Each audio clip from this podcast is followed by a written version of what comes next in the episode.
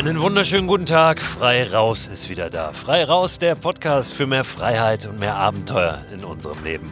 Und auch ich bin wieder da, Christoph Förster.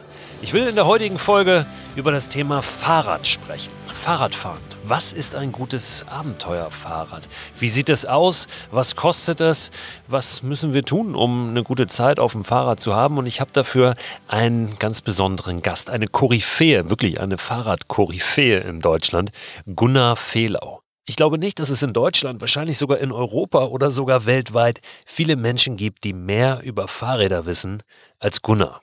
Gunnar hat schon in den 80er Jahren als Jugendlicher in einem Fahrradladen gearbeitet und seitdem hat ihn das Fahrrad begleitet, auch beruflich. Er hat heute einen eigenen Pressedienst zum Thema Fahrrad, hat Bücher geschrieben, zahlreiche zum Thema Fahrrad in allen möglichen Facetten, ist sehr aktiv auch in der Szene und ja, ich habe gedacht, wenn wir über Fahrräder hier mal sprechen im Podcast, dann muss ich Gunnar anrufen, weil der kann mir am meisten dazu erzählen.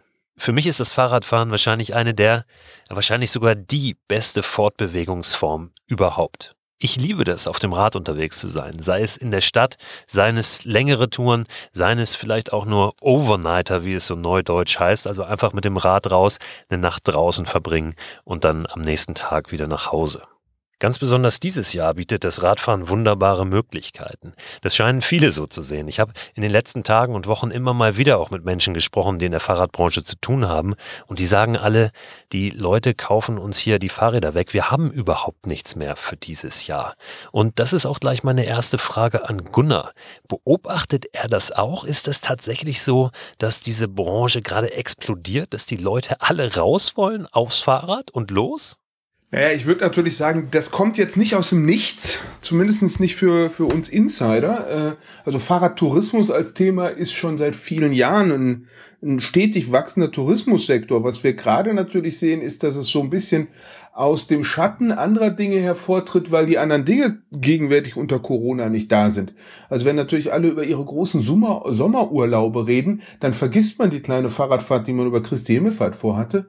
Und äh, wenn alle sonst nur ihr Auto oder ihr, ihr, ihr Monatsticket bei der Bahn im Blick haben, dann vergessen sie auch das Fahrrad im Alltag. Und das ist natürlich in diesem Frühjahr krass. Also jeder, der ein äh, Fahrrad hat, setzt sich drauf und viele, die keins hatten, haben sich eins besorgt. Ähm, und insofern bewahrheitet sich das, was man eigentlich als, als Fahrradmensch äh, schon immer gesagt hat. Das Fahrrad gewinnt eigentlich immer. Also in Krisenzeiten ist es das günstigere Auto und in, in Hochzeiten ist es ein wundervolles Statussymbol. Also insofern ähm, gibt eigentlich immer einen Grund, aufs Fahrrad zu steigen. Und gerade haben halt viele den Grund wieder für sich entdeckt und jedes Ministerium hat gesagt, setzt euch aufs Fahrrad. Für mich ist das Fahrrad ohnehin eine der besten Erfindungen, die wir hinbekommen haben, so als Menschheit. Hat sich ja auch grundlegend nicht so viel geändert an dem Fahrrad. Es ist ja gut seit 100 Jahren oder so, noch ein bisschen länger. Es hat einfach zwei Räder und einen Rahmen, einen Sattel, einen Lenker. Und natürlich gibt's hier und da mal äh, neue Finessen, aber grundlegend hat sich an der Idee ja nicht so viel getan. Ne? Nee, grundlegend nicht, aber ich würde einfach mal so, wenn wir in, in Outdoor-Denken mit Zelten vergleichen. Klar kennen wir irgendwie seit 100 Jahren, wissen wir auch, wie so ein Zelt aussieht und trotzdem möchten wir mit dem Zelt von vor 100 Jahren nicht mehr so unbedingt los. Ähm, und so ist am Fahrrad schon in den letzten 30 Jahren äh, hat das schon auch mal eine große Aufholjagd gemacht. Also wenn man sich modernes Fahrrad anguckt, irgendwie Scheibenbremsen, Nabendynamo, LED-Beleuchtung, ähm, davon äh, ist sehr, sehr viel notwendig und sinnvoll äh, und nur manches driftet dann in die Liebhaberei ab. Also Fahrrad hat schon noch mal einen Schub gemacht und das wäre schon mein Tipp, wer irgendwie die letzten 10 Jahre oder 15 Jahre nicht auf einem zeitgemäßen Fahrrad gesessen hat, der sollte das mal tun. Da ist schon ein Aha-Erlebnis eigentlich vorprogrammiert. Gibt es so einen ganz speziellen Trend in diesem Jahr? Geht es tatsächlich mehr Richtung Reiseräder oder werden die Reiseräder noch wieder anders, besser? Reist man anders mit den Fahrrädern heute? Na, was wir sehen können, ist, ähm, also es gibt nicht mehr den einen Trend. Das äh, leite, leist, äh, leitet sich auch dadurch ab, dass das Fahrrad schon, wie du richtigerweise sagtest, in vielen Dingen schon sehr, sehr weit durchentwickelt ist. Äh, wir merken, dass beim Fahrradreisen neben diesen klassischen Flussradweg entlang Touren ebenso Abenteuertouren, Querstrich, was wir ja auch Micro-Adventure, Bikepacking, Overnighter, Gravel sind die Schlagworte dass also, ich sag mal, dass das Radreisen bisschen mehr ins Gelände geht, dass das Radreisen eine Spur sportlicher wird und ähm, dadurch die Leute ähm, oder das Rad darauf reagiert. Sprich, ich habe ein Rad, das robust ist im Nehmen, trotzdem leicht und wendig bleibt, Gepäck sich relativ gut beladen lässt äh, und dadurch Radtouren jenseits der asphaltierten Straßen erlaubt. Und das ist äh, dieses Freiheitsmoment weg aus der Zivilisation, weg von den Autos, äh, weg vom Lärm. Ähm, den haben wir ja sowohl zu Fuß, äh, also der eint uns beide ja im Geist. Und ich bin halt dann der, der Typ, der im Zweifelsfall immer aufs Fahrrad steigt. Und unter dem Schlagwort Bikepacking kommt da gerade eine Menge toller Räder und vor fünf, sechs Jahren musste man sich da noch bei teuren Rahmenbauern was bauen lassen. Ähm, und vor zehn Jahren, und jetzt gibt's das zu, ich sag mal, nahezu jedem Preispunkt. Für all die, denen das vielleicht gar nicht sagt, Bikepacking, äh, magst du das einmal noch mal kurz erläutern? Was ist das genau? Wir werfen ja natürlich auch gerade beim Thema Fahrrad viel so mit Anglizismen um uns herum. Ja, also da genau, da muss man natürlich, äh, darf, darf da eine kritische Randbemerkung erstmal, äh, die da muss erlaubt sein. Natürlich sind das einerseits Begriffswelten, da sind Begriffe operationalisiert und da ist natürlich auch eine Portion Marketing und eine Portion äh, US-amerikanische Präsentationswut äh, auch mit drin. Ähm, und trotzdem hat es natürlich einen Kern und hat eine Wahrheit und hat auch eine Daseinsberechtigung. Bikepacking kann man sich äh, vom Backpacking äh, im Englischen ableiten.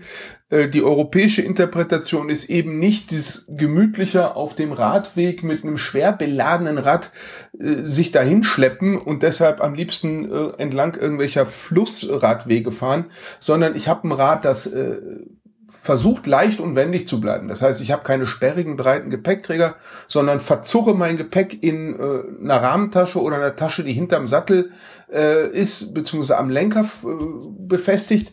Habe also sehr limitierten Platz fürs Gepäck, der ist aber eng am Rad, so dass ich mit dem Rad noch auch zwischen schmalen Bäumen und, und, und sehr geländegängig bin. Da trifft im Prinzip Pfadfindertum auf Mountainbiken. Äh, wenn man es mal äh, ganz äh, plakativ äh, zusammenführen will, was sich in meiner eigenen Vita auch zeigt. Ich war in den, in den Kindheitstagen Pfadfinder, habe dann irgendwie dieses ganze draußen schlafen und und Lagerfeuer irgendwie viele Jahre vergessen, äh, war dann sehr intensiv Mountainbiker und mit dem Bikepacking hat das bei mir so ab 2008, 2009 wieder zusammengefunden. Ähm, und damals musste man sich die speziellen Taschen noch selber in Alaska äh, importieren ich bin bei dem einen Hersteller, der heute eine wirklich große Nummer in dem Business ist, original der erste Deutsche, der bei ihm was bestellt hat. Und, äh, und heute kann man das in jedem Fahrradladen in nahezu jeder Preisklasse äh, die passenden Taschen kriegen. Also da haben wir schon eine Entwicklung erlebt und das ist natürlich nicht jeder, der jetzt Radreisen macht, muss jetzt auf Bikepacking setzen und nicht jeder, ähm, also da ist keine Verpflichtung drin, da ist eine Freiheit und eine Möglichkeit drin und zu der greifen ziemlich viele Leute. Jetzt hast du eben in einem Nebensatz, äh, eine Antwort davor, auch nochmal das nächste Wort fallen gelassen, das nächste Buzzword, Gravelbike. Was ist ein Gravelbike? Es ist ja schon nochmal wieder was anderes als ein Mountainbike. Ja? Genau, also Gravel ist wieder hier äh, irgendwie, Achtung, äh, Buzzword-Alarm. Äh, Im Englischen würde man das mit Schotter übersetzen. Dazu muss man wissen, im amerikanischen Raum gibt's halt viel sogenannter Dirt Roads. Das sind also nicht asphaltiertes, ein nicht asphaltiertes Straßennetz. Das haben wir in, in, in Mitteleuropa und in Deutschland relativ wenig. Ähm, und die Amerikaner haben einfach das Rennrad im Prinzip gesagt, boah, ich brauche ein Rennrad, mit dem ich auch über diese Schotterpisten äh, fahren kann, haben dem Scheibenbremsen verpasst, haben dem breitere Reifen verpasst und ein paar andere geometrische Feinheiten und dann war das äh, war im Prinzip das Gravelrad geboren. Äh, ich nenne das lieber Breitreifenrennrad, weil dann wird jedem sofort klar, ah, es geht darum, im Prinzip, ich sag mal, flüssig dahin zu gleiten, wie man das vom Rennrad kennt, aber auf schlechteren Pisten. Und das erklärt sich eigentlich für mich am einfachsten, wenn man sagt, das Gravelbike ist für das Streckennetz, wo das Mountainbike sagt, boah, mit dem Mountainbike wäre mir das zu langweilig und mit dem Rennrad wird man sagen, ach, da ist, das ist mir zu rumpelig oder äh, unfahrbar in Anführungsstrichen. Also man redet von diesen ganzen äh, breiten, gut ge geschotterten Radwe äh, Wanderwegen im Wald. Man redet über äh, die ganzen landwirtschaftlichen und Forststraßen zwischen den Feldern. Ähm, bei uns, wenn ich aus Göttingen rausfahre, kann ich ganz salopp sagen, auf der B27 tummeln sich die Rennradfahrer, oben am Hang tummeln sich die Mountainbike und in der Mitte zwischen den Feldern gleite ich äh, mit meinem Gravelrad dazwischen äh, her. Ähm, ist wenn ich es provokant formuliere, ist das Gravelbike für 80 Prozent aller Leute, die sich ein Mountainbike zum Tourenfahren kaufen, das bessere Rad. Und für 80 Prozent aller Rennradfahrer, die nie ein Rennen fahren werden, aber dieses Gefühl vom schnellen Dahingleiten haben wollen. Für die ist äh, Gravelbike eigentlich das ideale Fahrrad und das zeigt sich auch in den Verkaufszahlen. Also in dem Bereich der nicht motorisierten, also abseits der E-Bikes, ist Gravel schon ein, äh, ein heißes Thema gerade. Ist so ein und Fahrrad zwangsläufig teuer? Ich habe mir auch so eins gegönnt, ein richtig schönes Gravelbike, habe Bikepacking-Taschen, fahre damit auch super gerne los, äh, übernachte mal eine Nacht draußen irgendwo, krieg da alles rein, habe aber auch ganz schön in die Tasche greifen müssen. Was glaubst du, wo muss man da anfangen, dass man was Vernünftiges bekommt? Ja, also dieses vernünftig, äh, das, das korreliert natürlich so mit dem eigenen Anspruch, äh, mit dem eigenen äh, Fahrkönnen, mit den eigenen, also da, da ist, ist natürlich auch eine Menge Persönlichkeit drin und eine Menge Subjektiven drin.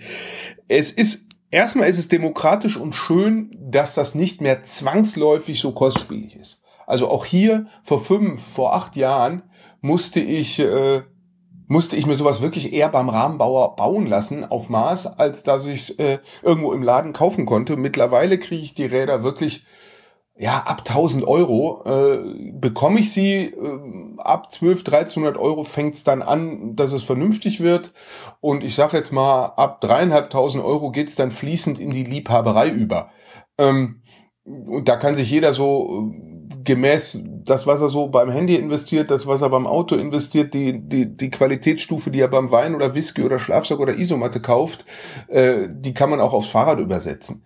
Ähm, und insofern würde ich sagen, äh, das kann erstmal eine Menge Geld kosten, aber ich würde den Begriff teuer vermeiden, weil das, was du ganz am Anfang sagtest, es gibt, glaube ich, kaum was Cooleres, was man sich kaufen kann, äh, als ein Fahrrad, was so direkt auf die eigene Lebensqualität einzahlt. Also ich kenne ganz wenig Leute, die gesagt haben, boah Mist, ich habe zu viel für mein Fahrrad ausgegeben.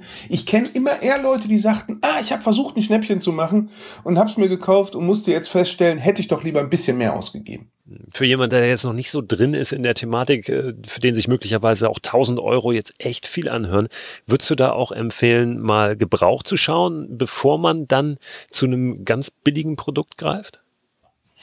Na, ich würde erstmal so ein bisschen schnippig antworten. Äh, also der Durchschnittsverkaufspreis in Deutschland liegt bei 809, knapp 800 Euro, je nachdem, welcher Erhebung man glaubt.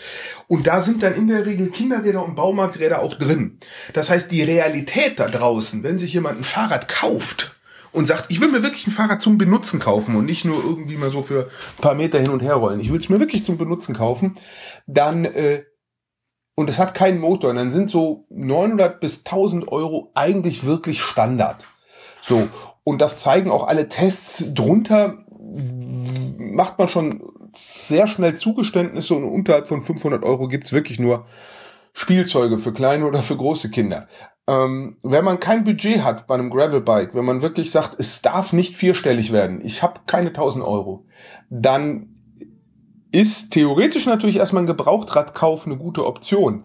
Der Haken an der Sache ist nur, dass der Markt der gebrauchten Gravelbikes gerade sehr dünne ist. Zum einen, die sehr, die, die, die preisaggressiveren, günstigen Modelle sind, gibt's noch gar nicht so lange am Markt. Und die Leute sind meist sehr, sehr zufrieden mit den Rädern, weil diese Räder ihnen so viele Möglichkeiten geben. Das heißt, da sind relativ wenige Leute, die gerade eins verkaufen. Ähm, Im Zweifelsfall aber dennoch bin ich bei dir lieber gebraucht kaufen oder schlicht lieber noch mal zwei, drei Monate warten oder einmal durch den eigenen Keller und die Garage gehen und gucken, was man nicht da hat, was man auf Ebay verkaufen könnte, um noch ein bisschen, bisschen Geld, ein bisschen das Budget aufzustocken. Ähm, Billigkauf kann sich keiner leisten, weil man dann am Ende in der Regel ein zweites Mal kauft. Jetzt kennst du dich äh, super aus mit dem Thema Fahrrad, vor allen Dingen natürlich auch mit allen technischen Finessen, mit dem ganzen High-End-Bereich.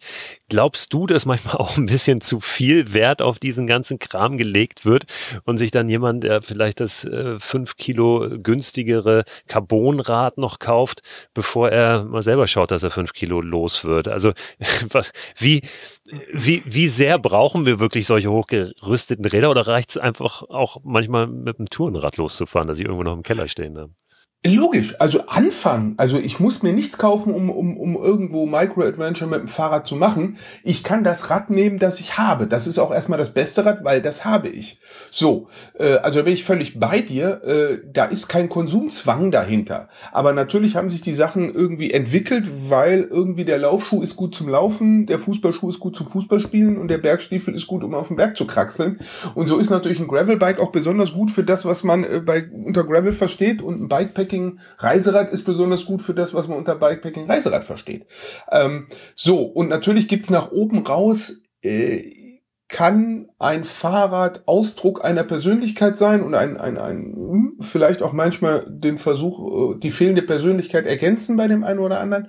Logisch gibt's das, das gibt's bei allen Produkten. Da muss ich nicht zwingend mitmachen. Und ein Postulat ist einfach zu halten, da bin ich dafür. Äh, ich würde aber, egal wie einfach ich es halte, ein gewisses Qualitätslevel würde ich beim Kaufen einfach nicht unterschreiten, weil dann bringt's nichts. Also ein Messer, das nicht wirklich schneidet, hat keinen Wert. Eine Kamera, die irgendwie unscharfe Bilder macht, hat keinen Wert. Und ein Fahrrad, das nicht wirklich gut läuft, äh, hat auch keinen Wert. Und trotzdem logisch, äh, einfach erstmal los mit dem, was man hat. Wenn man Spaß hat, kann man ja punktuell nachkaufen. Und es gibt halt Leute, die erst machen und dann kaufen. Und manche Leute kaufen erst und machen manchmal nie. Äh, und dann hängt, äh, steht so ein Fahrrad nur in der Garage. Also da glaube ich, äh, da entscheidet die eigene Persönlichkeit äh, eher über die Vorgehensweise, ähm, als dass es sich zwangsläufig aus, aus dem, aus der Idee diese, dieses Radfahrens heraus ergibt ich habe jetzt zu Hause hier so ein tolles Gravelbike stehen und will wirklich mit meiner Familie jetzt auch im Juli wollen wir los für zwei Wochen einfach Radfahren. Wir hatten ursprünglich was ganz anderes vor. Jetzt, ähm, ja, wie bei so vielen, haben wir aufgrund der aktuellen Situation gesagt, wir fahren nicht ins Ausland, wir bleiben in Deutschland und fahren einfach zwei Wochen Rad. Jetzt habe ich gestern mal äh, so schon so ein bisschen geguckt, wie kriege ich das hin mit dem ganzen Gepäck und so. Ähm, Bikepacking oh, wird da so ein bisschen schwierig, weil ich muss ja für vier Leute, muss ich Schlafsäcke mitschleppen, Zelte mitschleppen und überlege gerade so ein bisschen, wie ich das hinkriege. Hab drüber nachgedacht über einen Fahrradanhänger. Hast du Erfahrungen mit solchen Dingern? Da gibt's ja auch die verschiedensten Modelle. Einige macht man unten an der Deichsel fest, andere oben an der Sattelstütze. Kannst du dazu was sagen? Hast du da einen Tipp? Ja, also ich sag mal so, äh, der erste Tipp wäre, wenn wir im schmalen Budget denken, einfach mal im Freundeskreis fragen, welche Familie genau zu der Zeit irgendwo woanders im Urlaub ist und ihren Kinderanhänger vielleicht nicht braucht. Das wäre so der Spartipp und sich einfach äh, gegen eine, weiß ich nicht, eine gute Flasche Wein oder eine anderen Währung einfach eine Anhänger äh, im Freundeskreis leihen. Das wäre so der Spartipp. Ansonsten gibt's natürlich extra Cargo-Anhänger das macht auch Sinn und das ist für, für nicht wenige in Corona auch so der, der schnelle Weg zum Cargo-Bike geworden, dass man, wenn man das, das große E-Bike sich nicht kaufen wollte, sich einen Transportanhänger gekauft hat. Das erklärt auch ein bisschen, warum die Dinger gerade ausverkauft sind. Und es gibt dann auch speziellere Transportanhänger einspurige, teils sogar gefedert. Der, der Klassiker ist der Bob-Anhänger, Beast of Burden, äh, von einem coolen Typen aus St. Louis Obispo. Den hat er Mitte der 90er Jahre entwickelt und den gibt's auch in der gefederten Variante. Den finde ich ganz cool, weil der so diese Idee vom Bikepacking, dass das Rad schmal und, und halbwegs geländegängig bleibt, erhält. Der ist eigentlich ganz cool, der wird an der, an der Narbe montiert auf beiden Seiten, äh, hat eine gute Deichsel, hat, kann man schön irgendwie wasserdichten ordentlich Packsack drauf tun, dass das alles auch gut verpackt ist. Äh, der ist eigentlich ganz cool, der Anhänger. Genau, und äh, bei den zweispurigen äh, Transportanhängern, also zweirädrigen, da gibt's ja ganz, ganz viele verschiedene. Äh, aber wie gesagt, da ist das Problem gerade, dass die bei den meisten Herstellern schlicht ausgeräumt sind. Ich, ich werde auch nochmal schauen. Vielleicht äh, mache ich dann doch einen Gepäckträger noch hinten dran und mache aus dem sportlichen Rad dann doch eins, wo hinten die dicken Fahrradtaschen drauf sind. Was ja auch wurscht ist, weil wir mit der Familie eh nicht so extrem unterwegs sein werden. Ja, also wie gesagt, ich glaube auch dieses, äh, also Bikepacking hat immer so diese, äh, da muss man auch aufpassen. Man muss sich da jetzt nicht von so einem Tempowahn anstecken lassen.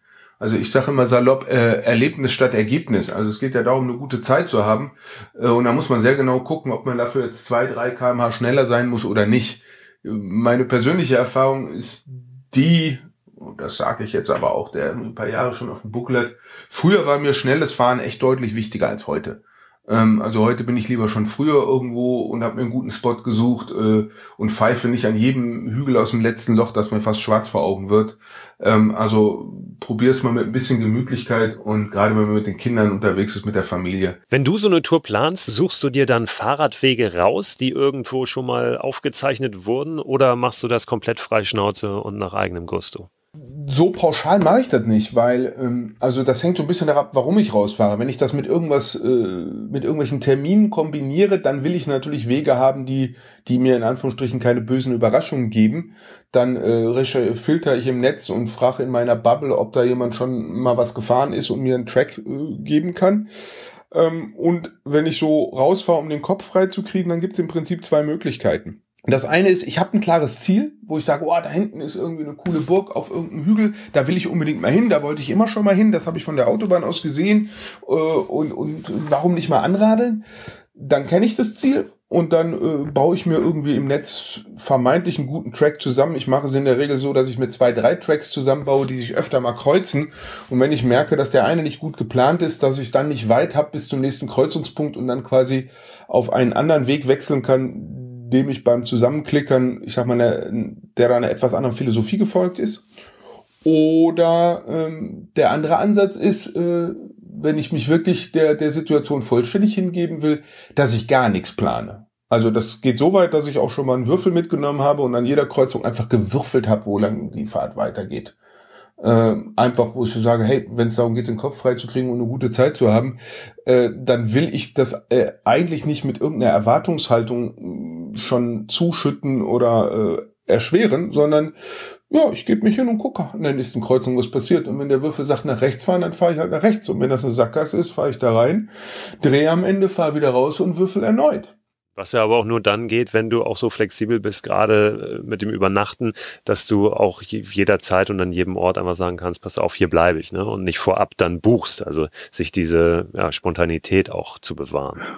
Ja, da sind wir natürlich mitten gerade in, in, in einem heißen Thema, das ja juristisch ohnehin eine Grauzone ist und gerade durch Corona und echter Übernutzung nochmal äh, die nächste Zündstufe erfährt. Ja, ich kann ja mit dem Würfeln irgendwann auch aufhören. Ich kann damit ja am Nachmittag starten und drei, vier Stunden mich treiben lassen per Würfel und dann, wenn es irgendwo dem Abend zugeht, äh, einfach das Handy anmachen und mir mit Google sagen lassen, wo, äh, wo meine nächste Unterkunft ist. Und wenn ich das nicht gerade, also so einsam ist ja Deutschland nicht. Und mit dem Fahrrad, das ist ja der schöne Vorteil gegenüber dem Laufen, da kann ich ja auch noch mal schnell irgendwie 10, 15 Kilometer machen.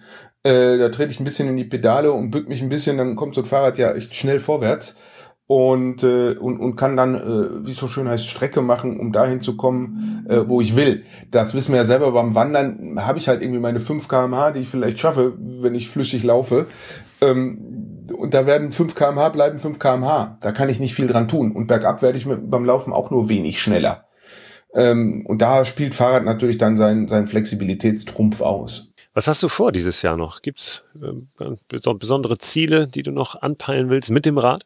Ja, viele kleine, viele große. Ähm, also gleich heute Nachmittag fahre ich einen Freund in Braunschweig besuchen und äh, morgen zurück. Und äh, ja, Grenzstein Trophy ist mein Thema. Also das ist ja so eine Bikepacking-Fahrt, die ich 2009 ins Leben gerufen habe. Einmal entlang der ehemaligen innerdeutschen Grenze. Äh, wirklich mehr Einsamkeit ist in Deutschland schwer zu kriegen, glaube ich. Der folgende 1270 Kilometer der ehemaligen innerdeutschen Grenze, davon gute 450 Kilometer auch wirklich auf diesem Patrouillen-Kolonnenweg der NVA. Geht am 17. Juni los. Ja, und die Leute, die es ganz sportlich nehmen, fahren das so in sieben Tagen runter. Und äh, wer es nicht ganz so eilig hat, der nimmt sich zehn Tage Zeit und ab, ab zwei Wochen wird's wirklich gemütlich. Aber das ist schon ähm, echtes Mountainbiken zwischendrin. Das geht schon sehr steil hoch und runter. Das werde ich dieses Jahr noch fahren.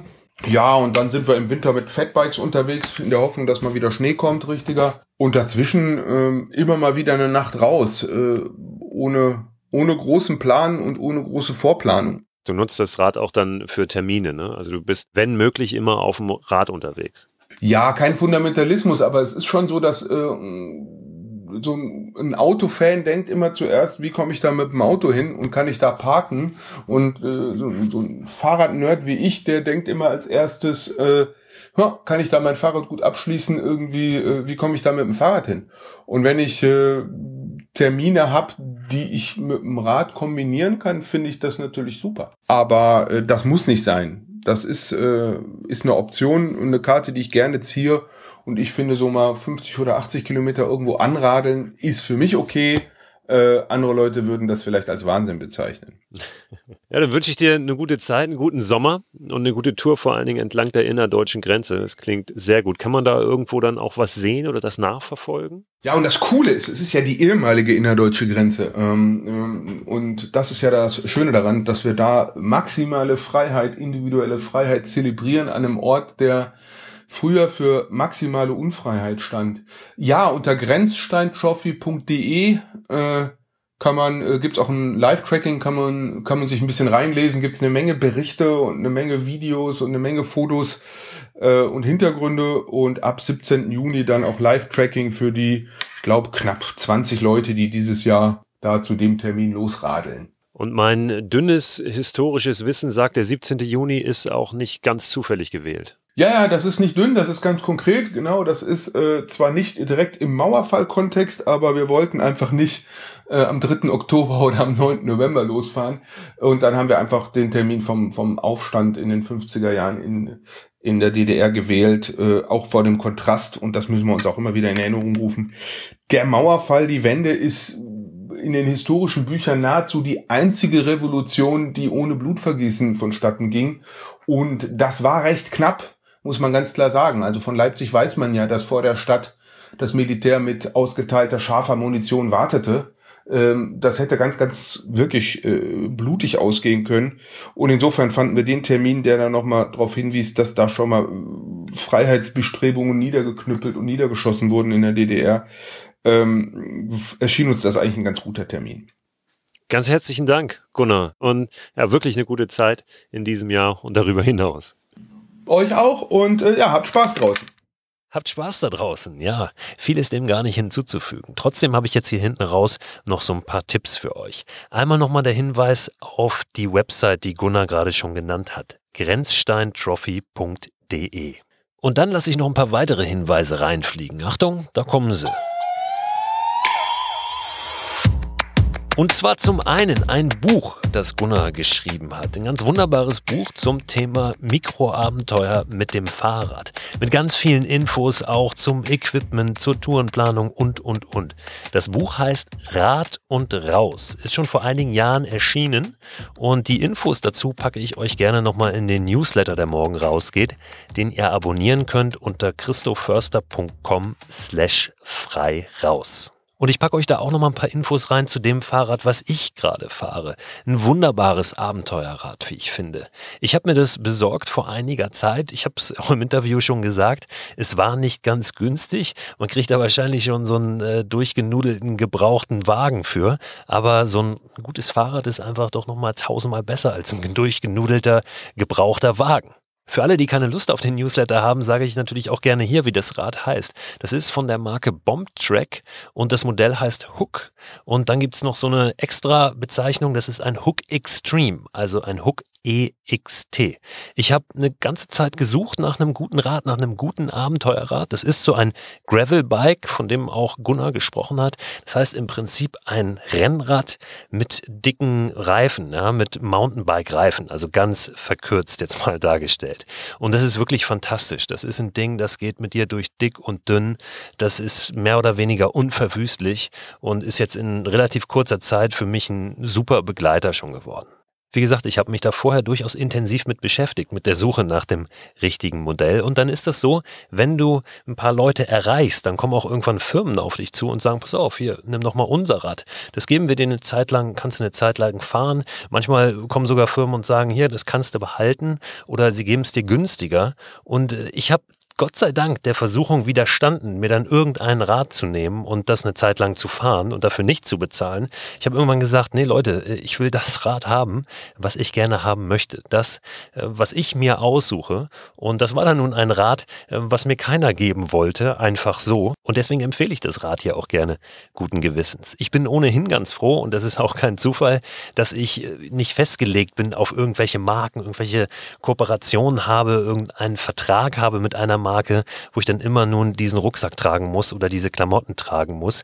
Weil ich glaube, dann kann man irgendwann auch nicht mehr frei raus empfehlen, was einem wirklich gefällt. Dann ist man natürlich in irgendeiner Form immer gebunden. Was es durchaus gibt, ähm, ist, dass mal Firmen etwas schicken ne, zum Testen. Also das äh, nehme ich dann durchaus auch wahr, aber ich würde nie etwas empfehlen, von dem ich nicht wirklich überzeugt bin. Ein ganz schönes Beispiel vielleicht. Ich habe vor ein paar Wochen ein Hängematten-Set geschickt bekommen von der Firma Ticket to the Moon. Und äh, wer so ein bisschen länger verfolgt schon, was ich mache, weiß, dass ich A, ein totaler Hängematten-Fan bin und B, ganz gerne auch die Produkte empfehle von der Firma Amazonas. Von der habe ich auch immer mal wieder Hängematten geschickt bekommen und die finde ich auch super.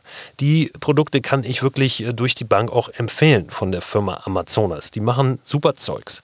Ich bin da aber auch immer offen und gucke mir auch andere Sachen an und äh, muss sagen, Ticket to the Moon, äh, die machen auch großartige Hängematten und großartige Produkte.